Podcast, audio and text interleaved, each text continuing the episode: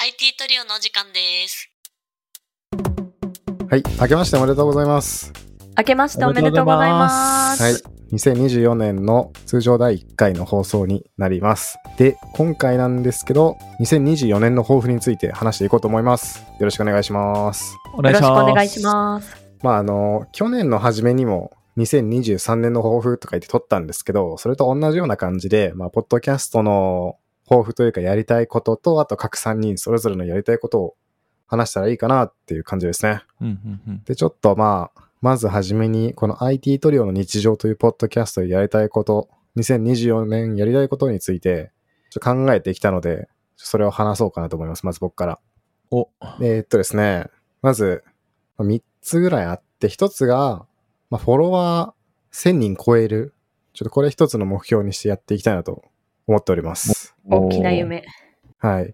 でもあの、年末の最後の放送とかでも言ってたんですけど、今だいたい IT トリオの日常が Apple Podcast を Spotify で Google Podcast 合わせて440人ぐらいから放送、この放送を聞かれる頃には。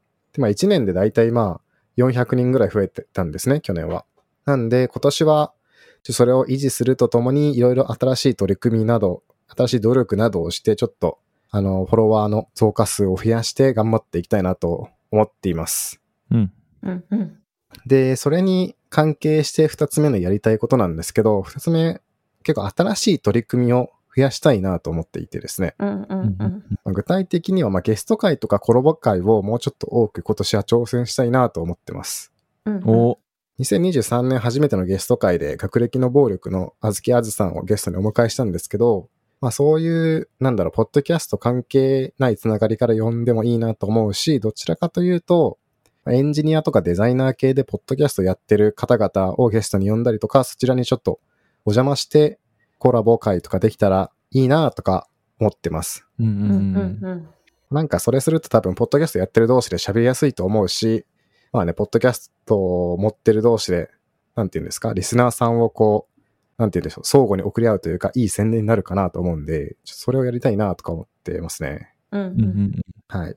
で、あと新しい取り組みのもう一つ目としては、ちょっといろいろ新しい放送の形に挑戦していきたいなと思っていて、うん。で、まあ、これまでは3人で話すのがメインでずっとやってきてたんですけど、まあなんか、プラスアルファで新しい放送の形を模索してみてもいいかなとか思ってます。で、多分なんですけど、この放送が公開される1週間前の元日、1月1日に、ちょ僕が一人語りで IT トリオの裏側と題してなんか一人で語ってるみたいな放送を多分公開してると思うんですけど、はい。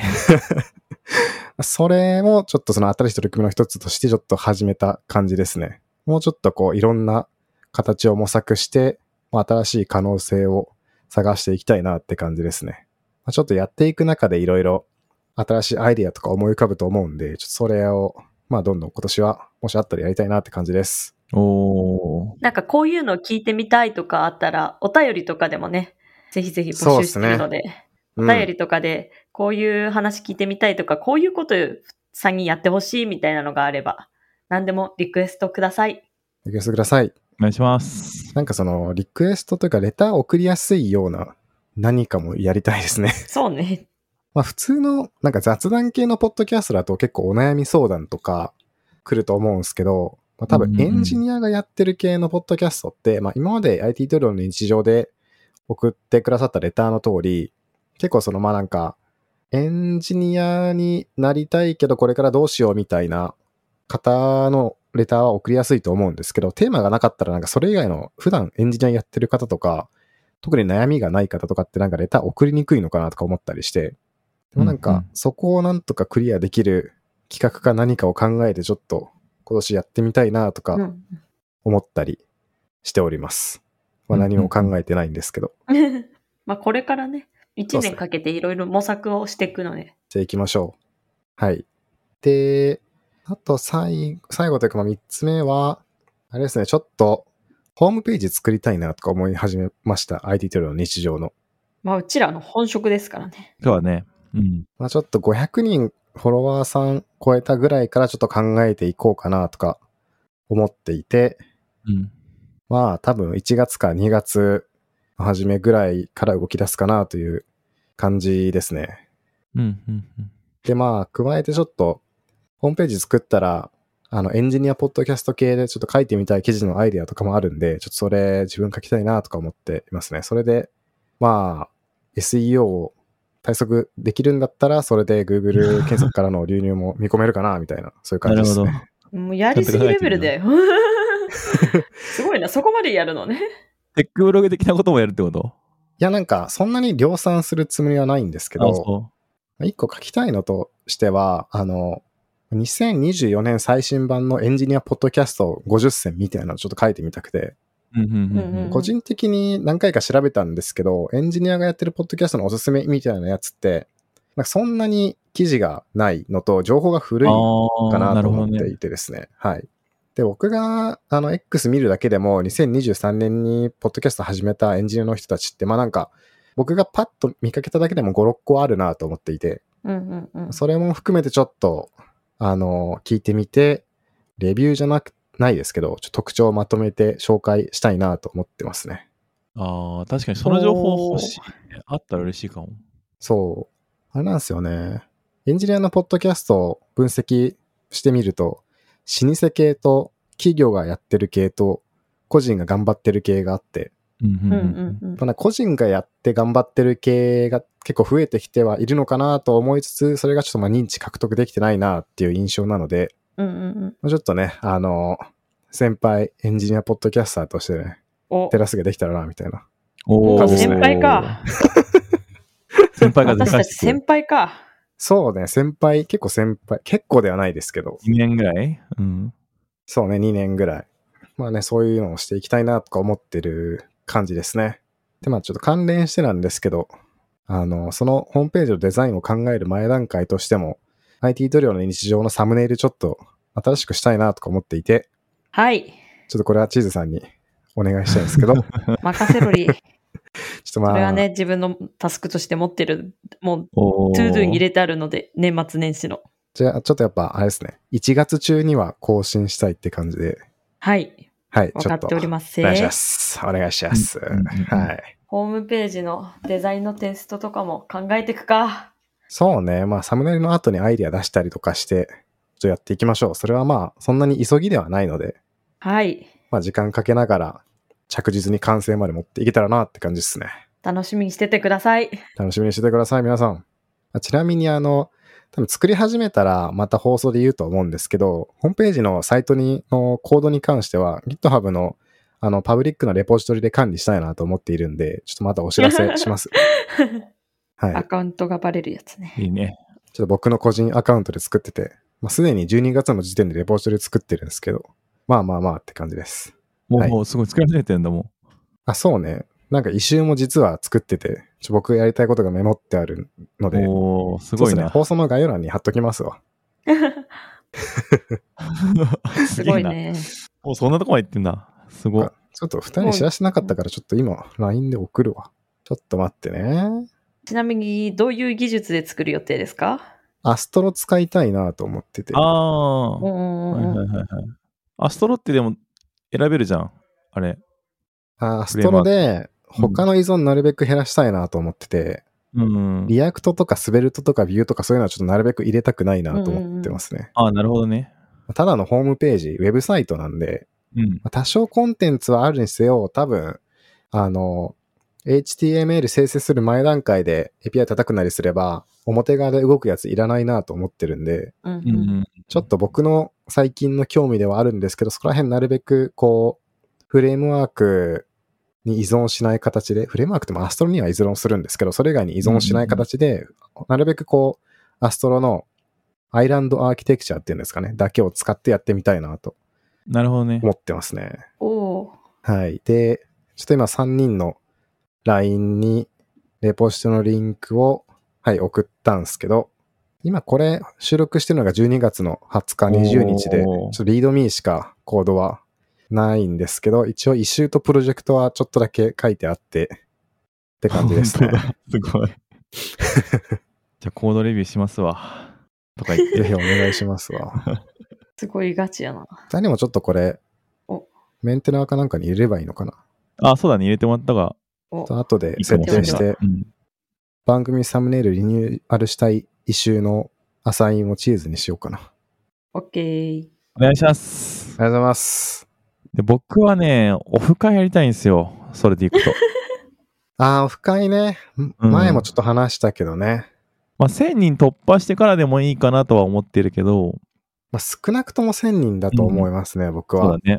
うん。なんか、あの、暇人プログラマーの週末エンジニアレッスンっていう、うん。まあ、あの、エンジニア系のポッドキャストがあるんですけど、それが、11月かなんかに、12月だったかな、に、あの、公開収録していて、おー。集まってたのどうだろう ?20 人ぐらいだったのかな、おうー。んでも2人集まったらすごいと思うけどな。そうですうね。んうん。でただ多分僕たちよりも、ちょっと早めに始めてたんだったか覚えてないんですけど、多分僕たちよりフォロワーの人数、リスナーの数は多いと思うんで、うんうんうんうんうん。それで20人ちょっとなんで、って考えると、多分少なくとも1000人行ってからやる方が、ちゃんと、なんかやりたいことできるかなっていう印象ではあります。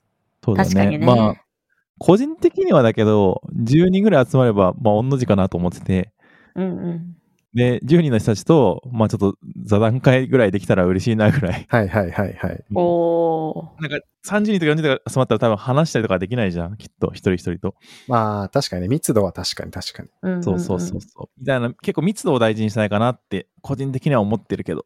うん。うんうんうん。まああいいかも確かに。なんか、ポッドキャストの特性としても、そういうなんか、あの、深いファンがつきやすいっていうのがあるらしいので、うんうんうんうんそれも踏まえても確かになんか、いろんな大人数集めて、ババンとやるよりは、少人数でちょっと密度の濃いコミュニケーションを目的にやるっていうのもいいかもしれないですね。うんううんうんん。うんカイファンね。ね、なんかいろいろこう、普段3人で話してるようなことを、リスナーの人たちともいろいろちょっと、どんなこと考えてるかなとか、情報共有したら、できたら嬉しいなっていう、お気持ち表明。あうあ、んできたら嬉しいですね。本当におしゃべり会みたいな感じ。お茶会に近そうそうそうそうい。お茶会に近い感じで。いやー、ちょっと考えていきましょう。まあちょっとネックはあれですね。僕が日本にいないっていうのが、確かにね。難易度が高いね。オフ 緊会急の。、緊急訪日してください、訪日。緊急訪日、小倉市、帰緊国。急訪日。まあでも1年に1回は帰るでしょ、多分。そうね。まあ、でも帰るとしても多分年末なんだよな、多分ね。うんだいぶ先ですね。今今年の抱負、いけるかな怪しいなってくらいか。ああ、確かにねち。ょっと視野に入れつつ動きたいって感じですかね。今年、多分、今年開催は難しいかもしれないんですけど、まあちょっと他の事例調べたりとかはできると思うんで、動き出すって感じですかね。うんうんうんうん。開催の目処が立っているみたいな言い方にしたら、まあ今年、目指せるっちゃ目指せる。うんうんうんうん。そこまでちょっと頑張ってやっていきましょう。続けていきましょうって感じだね。そうね、そうそう。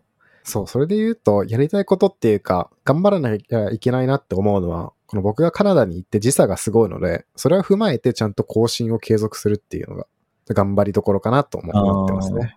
あー。確かうに。ちらにとっ確かてね、踏ん張りポイントになってるよね。そうね。時差が。結構あるからね。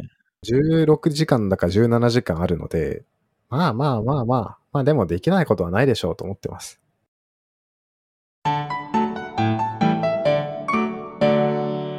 IT トリオ。まあということで、IT トリオの日常自体の抱負はそんな感じですねってことで、個人の抱負をちょっとインタビューしていきたいなと思います。おえー。ーっと怖えじゃあ、チーズさんから聞こうかな。はい。はい、チーズさんの2024年の抱負を教えてください。はい。えー私の抱負、とても簡潔に、ハッシュタグ、丁寧な暮らし です。はい。なるほど。それまたどうして、どうして今年からやろうという気持ちになったんですかえー正直ですね、私の暮らしって丁寧な暮らしとは言えなくてで すね、生活リズムが結構終わっていたりとか、ちょっと暴飲、ぼ暴飲はしてないけど、暴食だったりとかで、おーで、夜中コード書いたりとかすることが多いんだよね。昼間仕事を、昼間より夜の方が仕事がはかどるんですよ、私。 おー、なるほど、ね。そういうイメージある。で夜頑張っちゃうとかあったりするんだよね。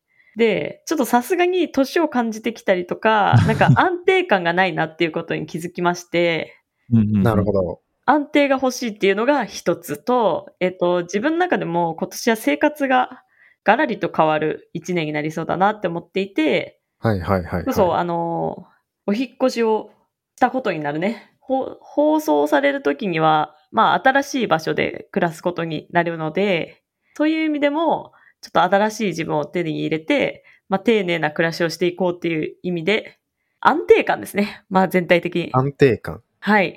のが、まあ、ハッシュタグ丁寧な暮らしです。なるほど。やっぱその中で、まあ、もう一つ、まあ、給料も安定させたよね。給料安定してなかったんですか給料安定して ないの、まあ、給料安定してるんですけど、 うん安定はしてるんですけど、まあ、安定した生活のできるね、給料をね、手に入れないと、ああ、なるほど。ほ金遣いがね、もっとアップアップね。あ金遣いの方が安定していないので、 それ、それ難しいところだね。うんいやハッシュタグ丁寧な暮らしなんですよ。え給料上げたいっていうことそうです。ハッシュタグ丁寧な暮らし、ハッシュタグ給料上げろ。ってことですね。違う、違う、 違違うう。ハッシュタグ丁寧な暮らしの中で、やっぱ丁寧な暮らしにはお金が必要だよねってことだから。なるほどね。うんそうそうそう。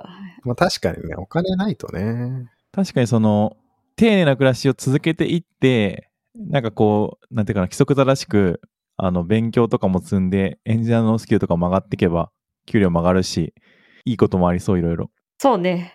でもそれは実は計画してたことに近くてう、んその丁寧な暮らしの中のに生活リズムをちゃんと作りたいっていうのがあって、うん。ほう。その中に、えっ、と、ちゃんと、ああの、いい時間、ちゃんと、ちゃんと24時回らない時間以内にそういう勉強の時間とか取れたらいいなっていうふうに今は考えてて、そこのサイクルを安定させようと思ってます。そういう意味も込めて、偉い。ハッシュタグ安定な、あ、間違えた。 丁寧な暮らし。今のはカットで、ハッシュタグ、丁寧な暮らし。うんうんうんうん。なるほど。なんか、不動産の、なんか不動産のテーマでありそうだな、そういうの。不動産の CM とかで。丁寧な暮らしみたいな。これね、あの、インスタで流行ってるハッシュタグなんよね。ああ、そうなんだ。は、え、待って、流行ってるっていうか、 え、結構前からさ前、ずかっらと存在するやつね。流行ってるってそうそいううそか、うなんかもう定番というか。あ定あ、番はいはいはいはい。そういうことね。そうそうそう。それを使ってるだけ。なるほしどかも。ちょっと煽り文句的な使われ方もしがちだよね。確かに、あ、ね。そうなネんタだ。的に知らんかった、そうなんだあ、。マジか。ええそうそういうのがあるんですよ。うんうんうんうんそうそういうのがあって、私の今年の抱負は、ハッシュタグ、丁寧な暮らし。わかりやすい。わかりやすい。いいと思います。きっと、はい。これを聞いてくださっている方の中には、チーズと一緒に働いている、いらっしゃる方もいると思いますので、金銭面やら生活リズムやら、ぜひ、時々聞いて、チーズのハッシュタグ丁寧な暮らしをサポートしてあげてください。お願いします。お願いしまお願すい。します。はい。では次に、えー、なべちゃん、2024年の抱負、お伺いしてもよろしいでしょうか はい。もちろん。そうだね。僕もシンプルに言ったら2つあって、お、えっと、YouTube のチャンネル登録者、今、えっと、た今僕、この収録時点では、あ8 82、83かななんだけど、多分この収録が、おその出てる世の世の中に出てくる頃には、100人超えてるはずと思ってる。 けど、わからんけど。おーじゃあ2週間、3週間で20人は獲得できるあそとう。そうそうそうそう。に今の収録日が12月20なんで、それで83人なのを、この放送の公開時の1月6か7日には100超えてますよと。そうだね。で、おーえっと、2024年の間に、もう500人。ちょっとさ、 去年1000人って言ったけど、ちょっと、 あの、お経下げるのもちょっとああんまり恥ずかしいんですけど、ちゃんと現実見てちょっと500人でいきます。はい。おうん。ちょっとね、最近いろいろこう、見えてきたものもあり、登録者がちょっと少しずつ増えてきたのもあり、いいね。いいですね。なんかこう、伸ばし方が見えてきたような気がするっていう感じでございます。はい。で、もう一つが、えっ、と、今、いろいろやっぱサービスをね、新しく作ろうと思ってまして、プライベートで。ほうでほうほうほえっ、と、1円でも稼ぐっていうのをちょっと目標にしておきます。おー、いいね。う。なるほ自分でど。作ったサービスで1円でも儲けるっていうのをちょっと目標にさせてください。はい。まず1円からっていうところが結構好きです。あありがとうございます。はい。いけますよ。楽勝楽勝。まあ、楽勝、楽勝だとは思う。うん。リリーけどねスして、まあ広告入れてしまえば多分1円は結構ハードルそんな高くないかなって思いますね。そう思う、そう思う。うん。リリースへのハードルよ。世に出すっていうところがね。世の中に出すっていうところ。じゃあ、あの、IT 塗料の日常のホームページよりも先にぜひリリースしてください。 IT 塗料のホームページって結構すぐできるでしょ。いやいや、だってデザインとかまだ何にもあなあ、いそしっか。そっかそっか。コンテンツまだ決まってないからね。そう。そうねしかも、あの、やることといったら、実はその放送の、この僕たちが今まで放送してきたもののリストとか再生ページも作りたいんで、うんなんかそのデータを API かなんかで取ってきて加工した上で HTML にするみたいなところも書かなきゃいけないので、はい。ウェブサイトといえどもまあちゃんと実装すべきところはあるという感じですね。なるほどね。はい。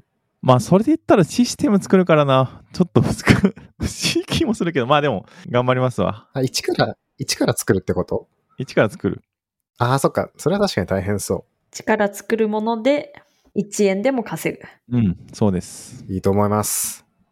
素晴らしい。ちょっとこ、今年の目標はだいぶ抑えに来ました。安牌取りに来こます。れで達成できなかったらちょっとまた今年の終わりにまた恥ずかしめを受けることになるので、ぜひ両方とも達成して どうやってほしいですね。そうだね。あの今、年こそは。 2倍達成とかで1000人とかいけたら、かっこいいね。おー。あ一番いいですね。でいいあのそのサービスの売り上げで10万とか立ってたら、ね、かっおこいいー。よね。いいね。どうやれる ね。頑張りますわ。ぜひどうやってください。はい。じゃあ、最後僕なんでちょっと誰か僕に聞いてください。あ、そういう形式ね。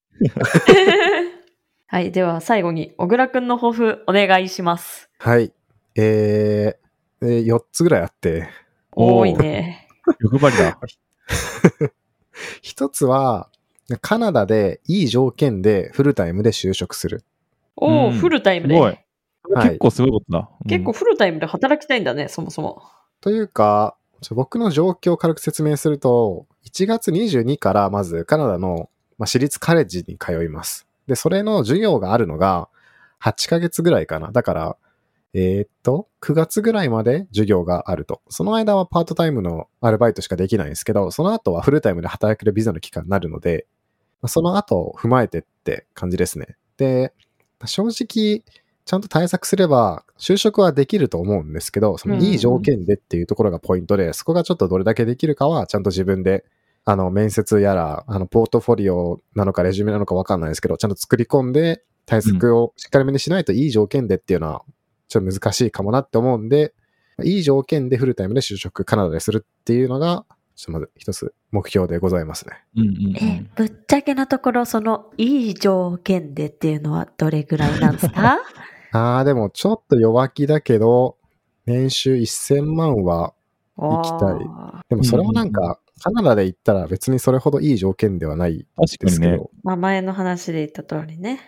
まあ、ただそのビザのことを考えると、結構ビザの面で、フル、なんだ、永住権取るより前だと交渉もしにくいかなと思うので、うんうんうん。まあそれ踏まえての値って感じですね。永住権取れた後はもう、うなんか2000万を目標に一旦頑張るかって感じだと思うんですけど、おお。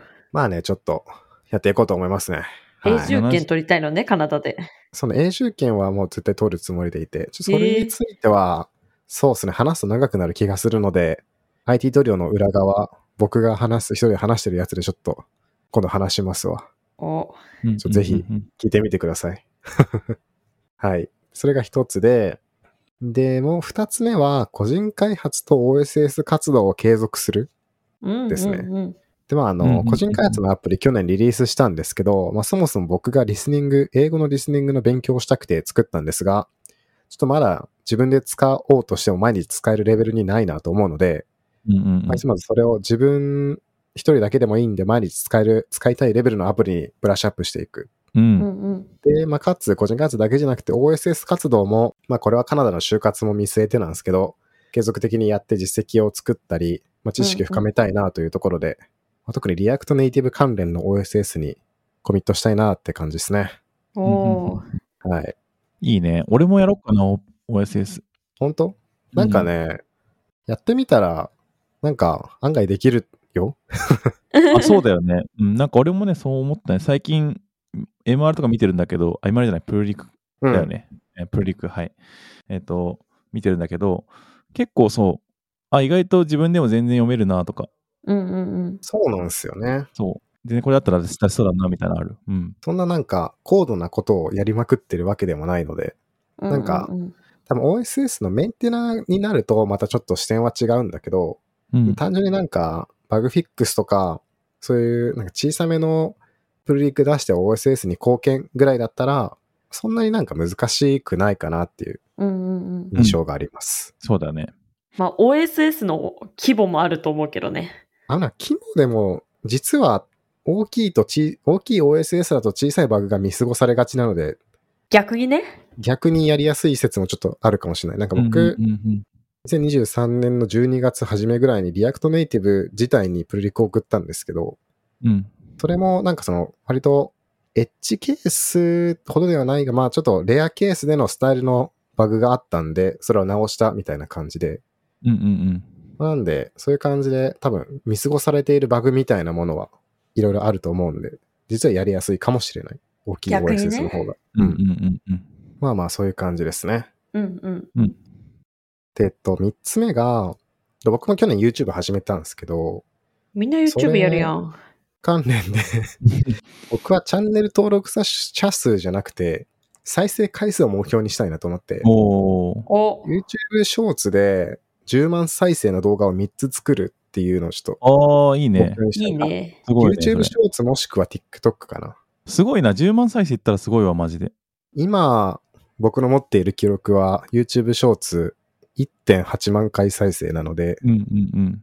まあ、ちょっとそれを少なくとも超えたいし、まあ、今結構、ショーツの中身を個人的に 研究しているので、ちょ今の数字全然なんですけど、若干改善はしてきたので、ちゃんと続けていけばいけるんじゃないかなと思っています。おー。おこれみんな結構メディアというか、いやメディアだね。力入れてますね。このポッドキャスト以外にも。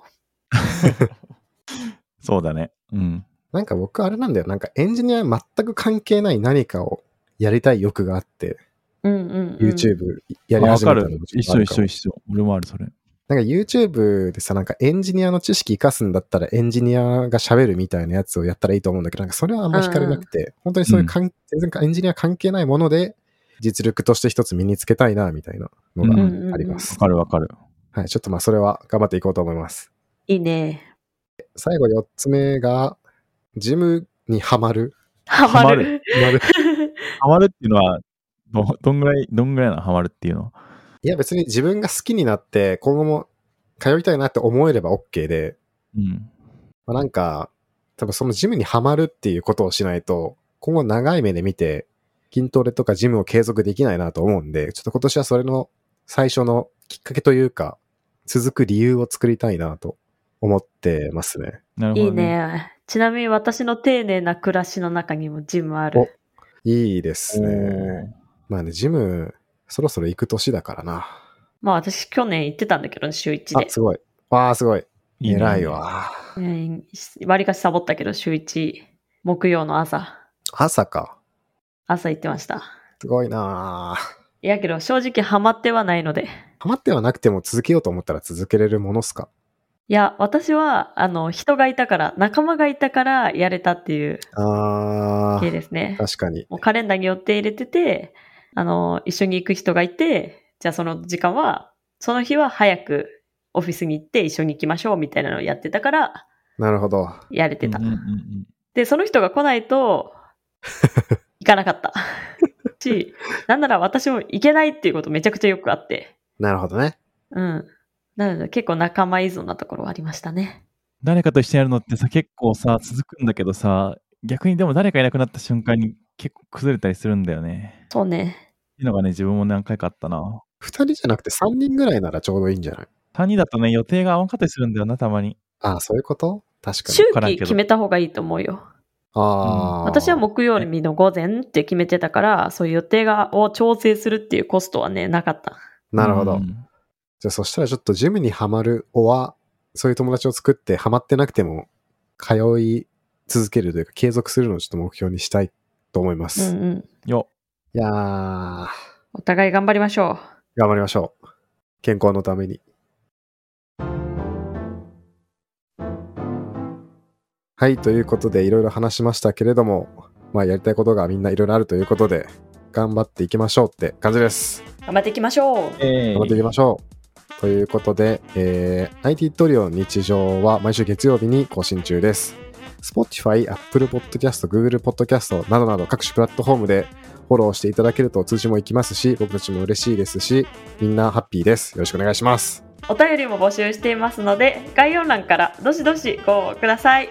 X でも感想つぶやいてつぶやくときに「ハッシュタグ #IT トリオ」でツイートしてくれると嬉しいですお願いし ますそうなのフォローお願いしますじゃないんだ。フォローでもいいよまあ、いっか、今回はそんな感じで。うん。はい、じゃあということで、今回の放送これで終わりにしたいと思います。ありがとうございました。ありがとうございましありた。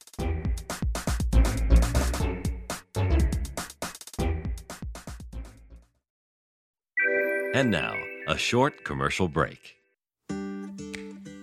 現在エンジニアの採用にお困りではないですか候補者とのマッチ率を高めたい、辞退率を下げたいという課題がある場合、ポッドキャストの活用がおすすめです。